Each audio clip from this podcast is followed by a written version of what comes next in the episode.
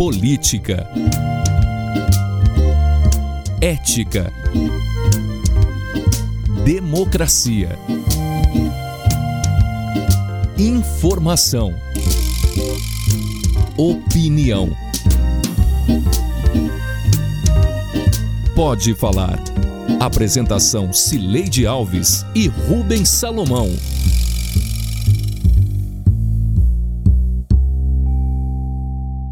Gente. Estamos chegando para a edição 93 do Pode Falar. Eu em minha casa, em isolamento social, e Rubens Salomão no estúdio da Rádio Sagre 730. O Pode Falar é o primeiro podcast de política de Goiás com trilha sonora de Beto Estrada. Oi, Rubens, tudo bem? Oi, Sileide, tudo bem? Um abraço para você, desse jeito assim à distância. Abraço também para todos que nos acompanham aqui, nos ouvem no seu tocador de podcast preferido. E estamos chegando perto, estamos nos aproximando da centésima e histórica edição do Pode Falar, Sileide. Vamos que vamos. Vamos lá, que a gente chega no 100 rapidinho.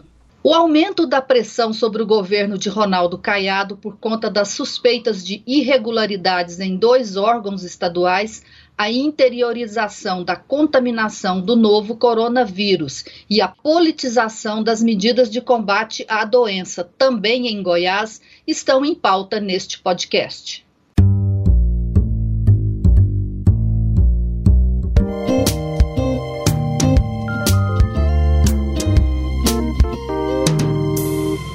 Ô secretário Rodin, tudo bem? Quem está falando aqui é o Jorge Caiado. Eu quero falar para o senhor o seguinte: o senhor tem que largar de ser caba safado, sem vergonha, filha da p, corno, tudo quanto é tem que ser parar, tá certo, seu vagabundo safado?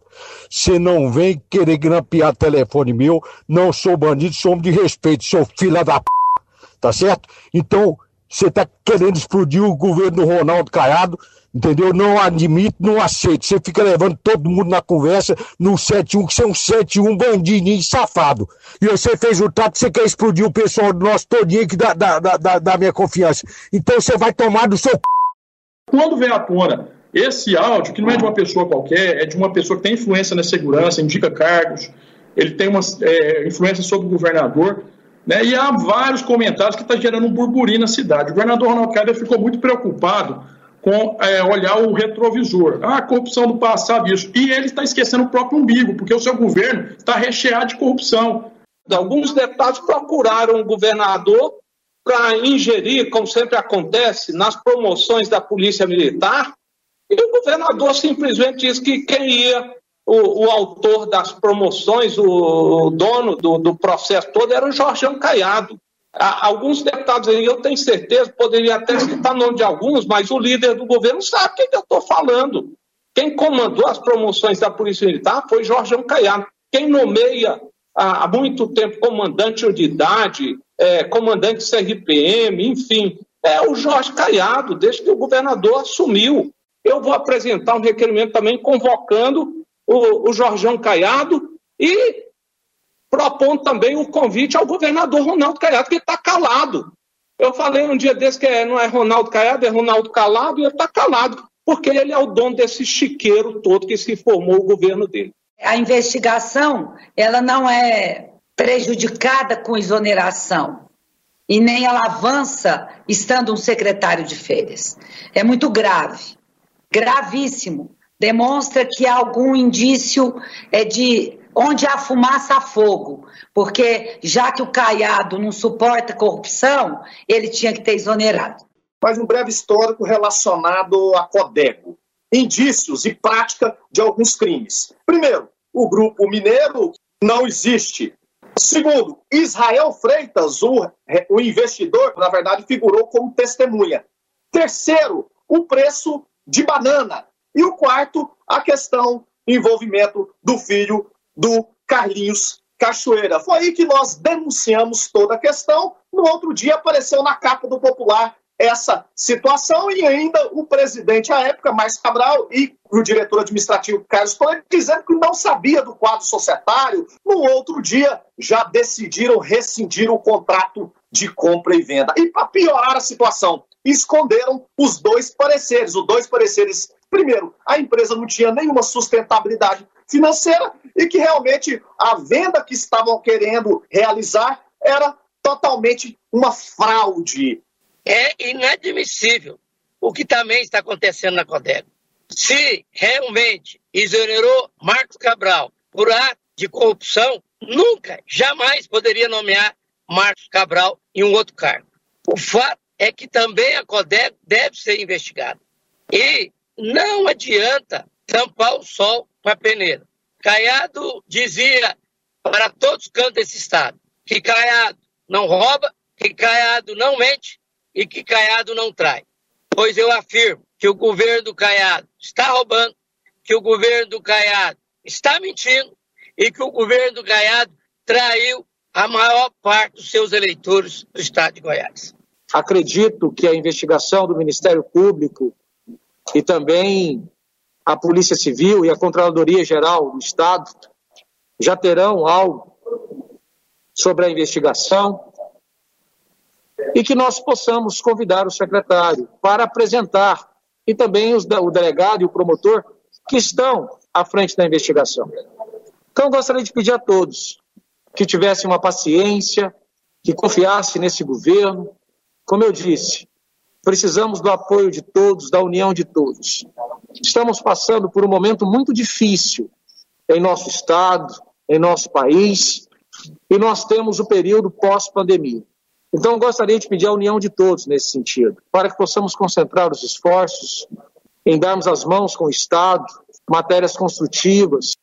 Carlos Cachoeira é uma pessoa bem conhecida no Brasil e mais ainda em Goiás. Seu nome surgiu na década de 90 por envolvimento em jogos de azar e relacionamentos escusos com governos popularizou-se em 2004 com a divulgação de um vídeo de um assessor do então ministro José Dirceu lhe pedindo propina para um fundo de campanha eleitoral, naquele que foi o primeiro escândalo de corrupção no governo do PT. O maior escândalo ainda estava por vir, a Operação Monte Carlo em 2012, quando o Congresso Nacional instalou a CPI do Cachoeira. A CPI terminou em acordão no Congresso, mas não sem antes levar o Senado a caçar o mandato do senador Demóstenes Torres e a colocar o então governador Marconi Perillo no olho do furacão por denúncias de envolvimento de seu governo com Cachoeira. Os governos mudaram e eis que o nome de Cachoeira surge novamente envolvido em novo escândalo, agora no governo de Ronaldo Caiado. A segunda denúncia da semana envolvendo o governo foi feita por um caiado, Jorge, primo e amigo pessoal do governador.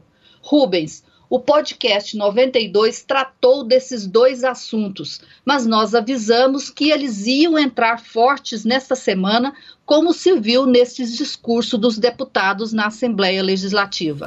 Pois é, Sileide, a gente avisou e de fato a repercussão foi muito forte, né?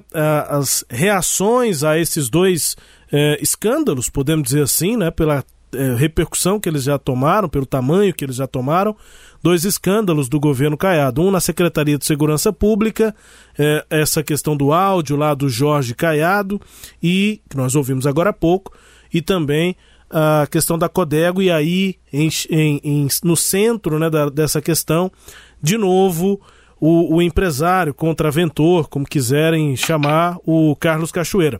Agora, é, o que me chama a atenção, Celede, é exatamente esse tom que a gente conseguiu perceber aí dos deputados, né? É, os deputados da oposição tomaram o discurso, é, ganharam uma pauta para o discurso, não só uma, né, algumas pautas para o discurso, enquanto que os deputados da base, é, de fato, estão sentindo muito as reações, as repercussões desses dois escândalos aí.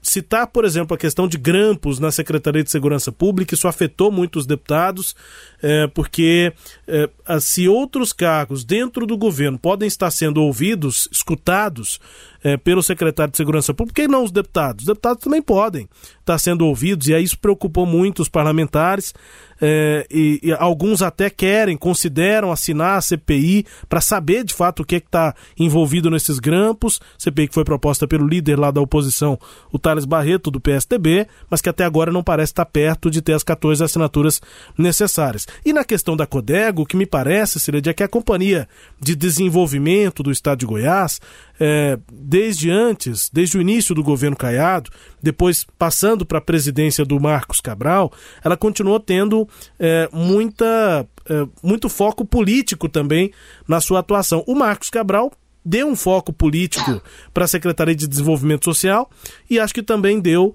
lá na Codego. Isso também envolve muitos deputados, por mais que o deputado possa é, dizer ou, ou, de fato não ter nenhuma relação com o filho do Cachoeira, que a gente é, volta a detalhar daqui a pouco, mas é, me parece que essas relações políticas entre as indicações do governo e a base do Caiado lá na Assembleia está dando uma proporção ainda maior para o que poderia ser uma investigação na Secretaria de Segurança Pública ou na Codego. Isso ganhou uma proporção muito maior por conta dessa repercussão política, Sileide. É, Rubens, quem faz, é, quem faz e quem tem né, um, um, um, discurso moralista, como o do governador é, Ronaldo Caiado, quando chega no governo, ele é muito complicado, porque é, governo é muito grande, então muita coisa acontece, são muitas decisões sendo tomadas, nem todas elas chegam ao conhecimento do governador. Agora, é, é impossível, acho, evitar que que, que irregularidades aconteçam. Mas o governador tem que ter uma gestão interna também focada em todas a, a, os, a, os, com todos os cuidados necessários para que esse tipo de, de, de ação não, não, aconteça. Eu lembro que são situações diferentes, são incomparáveis, mas vale aqui lembrar o PT, né, que fez um discurso muito é, de ética na política, de combater as, a, corrupção e depois quando entrou, né, fez o que fez e isso é, foi difícil do partido explicar, né, essa mudança do discurso para a prática. O governador Ronaldo Caiado é diferente do PT. Ele tem um discurso moralista, como foi o do PT, mas de forma diferente. Mas é, ele tem que chegar, tinha que chegar ao governo e tomar medidas internas para controlar isso. Né? E eu, eu, sinto que ele fez ações que, de alguma forma, não é que elas é, estimulam, mas é que elas acabam favorecendo, criando é, é, é condições favoráveis para que as coisas aconteçam. Eu estou me referindo a essas relações pessoais, né? Que é, o governador trouxe para dentro do governo. Jorge Caiado, que é a pessoa que denuncia o secretário de Segurança Pública, não é uma pessoa qualquer. A denúncia não partiu de um político da oposição, nem foi feita por um deputado estadual da oposição na Assembleia Legislativa. Jorge Caiado é primo de Ronaldo Caiado, amigo dele, sempre esteve à sombra do político Ronaldo Caiado, né, na sua carreira toda. Então, quando parte de uma pessoa, de, né, com essas relações, é claro que é, ganha uma, a denúncia ganha um novo status diferente se tivesse partido de um adversário. Então, esse é o primeiro ponto. É, isso leva a uma questão que é importante a gente observar, que é a quantidade de familiares que o governador levou para o governo. A gente sabe que a primeira-dama Gracinha Caiado tem uma atuação forte dentro do governo, não só na área de políticas é, é, sociais que ela comanda, mas no governo como um todo. A gente sabe, a gente ouve né, nos bastidores essas informações sobre a atuação dela. É, descobrimos agora né, a, a, forte presença do Jorge Caiado e há outros familiares na estrutura do governo, como os dois filhos de Jorge Caiado, um que está lá na, na Secretaria de Desenvolvimento Social e outro na Casa Civil, sem encontrar outras pessoas. O próprio Adriano Rocha Lima é primo do governador, ele estava lá na Secretaria de Desenvolvimento e Inovação e agora tornou-se secretário-geral da governadoria, dizer, vai meio que administrar o governo. E esta semana o governador nomeou a mulher dele, Sofia, né, Rocha Lima, para ser presidente da Agência Brasil Central. Então, há essa mistura entre o público e o privado dentro do governo. E eu acho que isso não é bom. No caso da Codego, também tem uma situação similar. É, a Codego, no início do ano, no, no meio do ano passado, o governador exonerou os diretores da época, que eram Valderi Borges, o presidente, Cesmar Moura de Oliveira e Carlos César Esvastano de Toledo. Oficialmente alegou-se que foi por brigas internas. Nomeou Pedro Salles, que ficou interinamente lá por um tempo, até que o governador nome, é, é, levou o, César, o Pedro Salles para a Goinfra e nomeou para Codego o Marcos Cabral, que tinha acabado de sair da Secretaria de Desenvolvimento Social. Nesse, nesse processo, o Carlos, é, o César Carlos Toledo foi renomeado para a diretoria da Codego e ele é uma das pessoas que assinam o contrato entre a empresa de Carlos, do filho do Carlos Cachoeira, o Matheus, que a empresa chama-se ETS, com a Codego. O Carlos César, ele é de Anápolis, ele é conhecido por Cacai, é filho de, do, do, César Toledo, até o, a Escola Militar de Anápolis, uma delas chama Escola Militar Dr. César Toledo, é o pai dele, ele morreu jovem de infarto e era amigo de Ronaldo Caiado. Então, assim, são, são essas relações é, pessoais que eu acho que dificulta a atuação é, dentro de um governo, porque dá a impressão, né, para quem está lá dentro, para a sociedade, que as relações ali são pessoais, interpessoais e não tanto profissionais, Rubens. Pois é, isso acaba criando um terreno fértil, né, para que esse tipo de, de situação acabe acontecendo. Agora, o que também me chama a atenção, Sileide, é o silêncio do governador, e não só me chama a atenção, está sendo ensurdecedor o silêncio do governador. Até agora são muitos dias em que tudo isso já veio à tona, o caso na Codego, o caso na Secretaria de Segurança Pública, os dois casos, nos dois pontos, é, abordando ali é, questões centrais do governo e do discurso de Ronaldo Caiado e ele simplesmente não fala nada. É, são os piores sinais possíveis, né? Na minha opinião, dá para imaginar qualquer coisa. Por que é que o governador não se posiciona é, diante de uma acusação na sua Secretaria de Segurança Pública ou mesmo num envolvimento aí com Cachoeira, numa venda diária em Anápolis pela Codego? Não dá para entender porque o governador não se posiciona sobre isso. Pelo menos uma nota, sei lá, dizendo que ele está focado na pandemia e que não vai tratar desses assuntos o que também já seria é, é, é, pelo menos analisável aqui é, para a gente, mas Hoje nós não temos ab absolutamente nada é, para saber qual é o posicionamento do governador sobre isso, Sileide.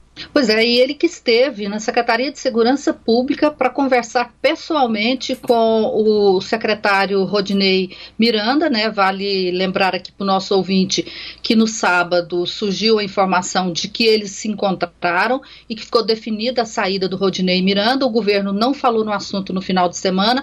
Quando foi na segunda pela manhã, o governador foi pessoalmente lá na Secretaria de Segurança Pública, conversou com o secretário, foi a segunda conversa, e no final o Rodinei Miranda é, é, revelou que ele ia sair de, por 15 dias de férias para que as investiga investigações acontecessem. Quer dizer, um governador desabado do Palácio das Esmeraldas até o DERGO, onde funciona a Secretaria de Segurança Pública, para conversar com o secretário, não é algo trivial. Né? Então, assim, alguma coisa está acontecendo e pode ser que não seja nada, pode ser que tudo seja invenção do primo do governador, mas eu acho que o governador tinha que falar ou para é, é, é, criticar o, o filho, o, o, primo, né, negar a, a, as declarações dele, chamar a atenção dele, dizer que tá, ele está tirando ele dos contatos dele com o governo, ou vir a público e demitir o, secretário de Segurança Pública. E alguma coisa precisava ser feita. E a mesma coisa eu falo em relação a Codego. O governador é, tirou o Marcos Cabral da Codega, claro que ele falou que ele que quis sair, mas isso foi combinado com o Palácio, mas o nomeou para ser seu assessor lá na governadoria. Quer dizer, ou ele serve para ficar na Codego, ou ele não serve para ficar em lugar nenhum, nem na Codego, nem na, na governadoria. Então, são histórias que não estão completas, Rubens. Eu acho que é por isso que, que o silêncio do governador fica mais é, é, é, forte, né, mais evidente, porque são muito fatos, fatos é, relevantes, são evidências, melhor dizendo, relevantes que o governo precisava de ou explicá-las ou desfazê-las. É, e uma consequência disso é o quanto a base do governo na Assembleia, enquanto esse silêncio perdura, essa base pode ir escorrendo pelos dedos do governador. Ele hoje não conta com a confiança da base. Nós ouvimos o líder dele, o Bruno Peixoto, dizendo que pedindo para que os deputados confiem nesse governo. Se um líder tem que fazer um pedido como esse, quer dizer que a, a confiança está tá escorrendo. É, Cília, acho que esse é um ponto também para a gente observar. Exatamente, vamos ficar de olho, esse assunto ainda deve retornar aqui no nosso programa. E assim termina o primeiro bloco.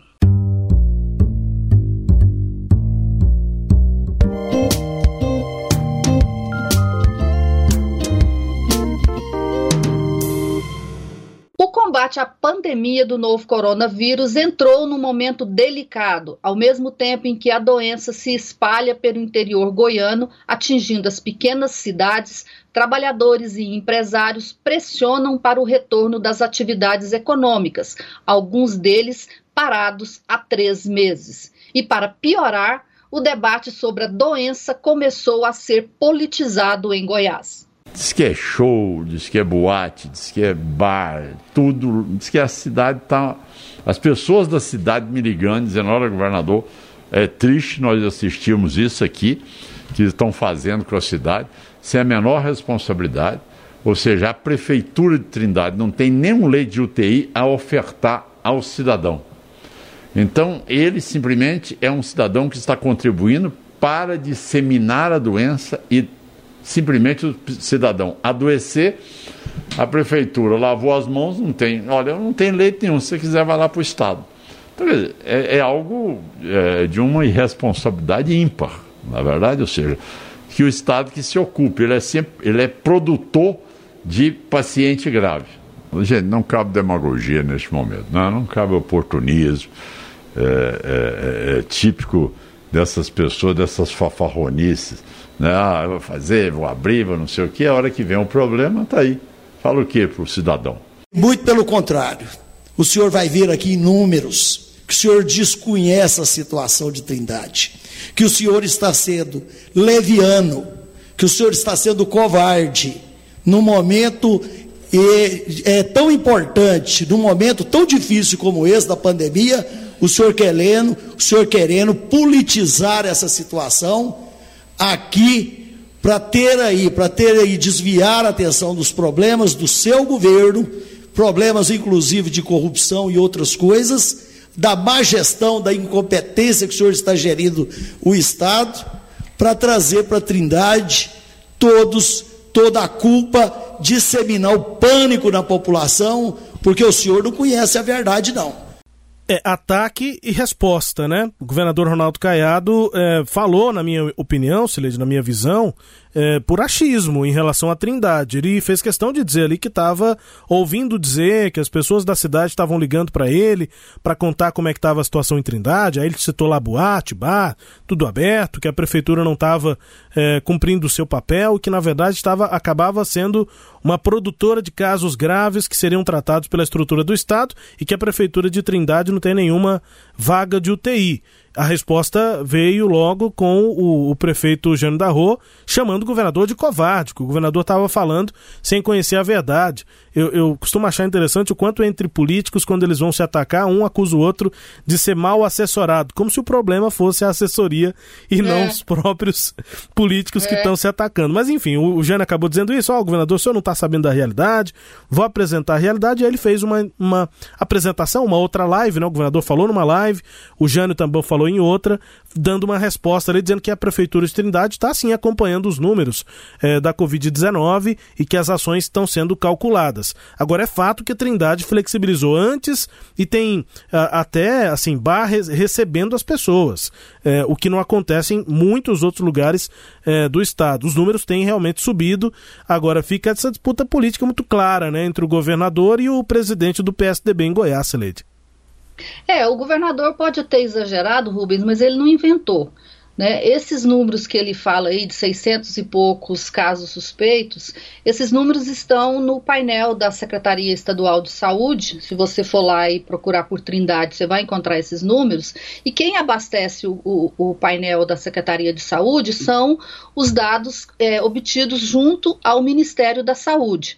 E quem informa ao Ministério da Saúde são as prefeituras.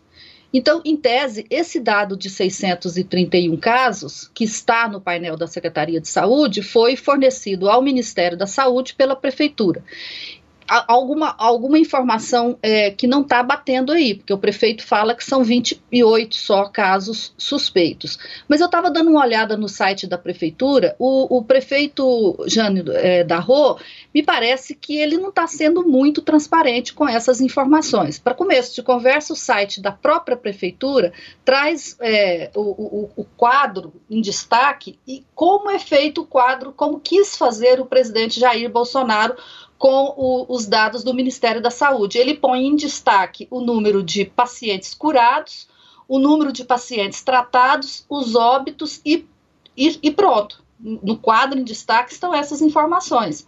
Aí você tem que procurar um outro site para encontrar mais informações sobre é, a Covid na cidade. E lá não tem, nesse novo site, o número de casos é, suspeitos em Trindade.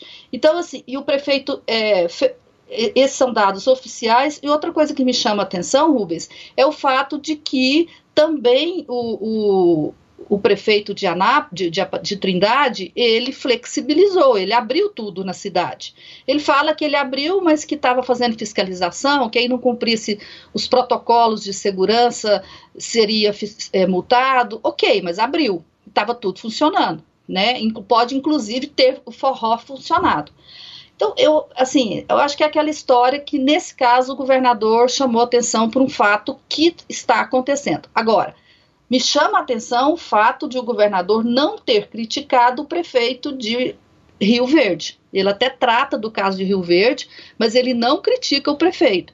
E vale lembrar que lá também teve flexibilização, as pessoas foram liberadas a voltar ao trabalho, os shoppings abriram, tudo abriu e depois a prefeitura acabou descobrindo esse surto na BRF que aumentou é, fez explodir os casos lá em, em, Rio Verde. São mais de 2 mil, quase 3 mil casos nesta sexta-feira, quando a gente está gravando o programa. Então, acabou que politizou. Acho que é, não era uma boa hora, não é nunca uma boa hora para politizar debate sobre pandemias.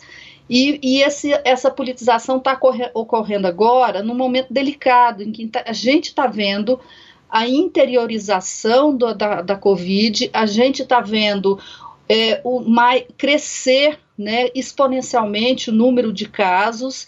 Era hora de ter uma liderança regional para articular tudo, tudo isso, o que fazer, como fazer, dar um, orientar. Mas está todo mundo perdido, Rubens, infelizmente, e aí com essa politização fica pior. É, e aí só vale ressaltar aqui, Cid, algo que a gente comenta sempre, é, é, é, que o governador, além do silêncio no bloco passado, sobre essas crises né, internas no governo, ele também está em silêncio em relação às medidas que o governo do estado poderia também tentar é, apresentar é, orientar para as prefeituras e para o Estado de uma forma geral, para os goianos de uma forma geral. Acho que o governo está terceirizando demais, o governador, nessa, nessa postura política como líder do Estado, ele está terceirizando demais essas decisões para os prefeitos. E aí, quando é um prefeito é, adversário, né? Aí ele vai e faz essa crítica. Mas mesmo assim é pontual, né? O governador não tem a mesma postura que ele tinha no início do problema, da pandemia, e o problema está ficando cada vez maior, Sileide. É, a última vez que o governador tratou desse assunto de tentar articular uma ação é, regional para o combate à doença foi na live que ele fez com os prefeitos no dia 19 de maio.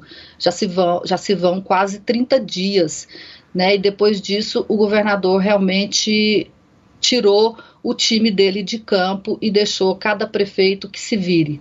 E, e aí a gente está vendo o resultado que é esse crescimento dos casos, Rubens. É isso, né? Tomara que mesmo uh, nós aqui, cada um de nós, consiga, apesar do conflito, da bateção de cabeça, prefeito, governador, presidente, sem vamos nem entrar nesse mérito, que a gente consiga fazer nossa, nosso papel, nossa parte, Sileide. E como precisa fazer, viu? E agora vamos ao quadro Língua Solta, com a música tema Mundo Melhor da primeira banda goiana de rock, o Língua Solta.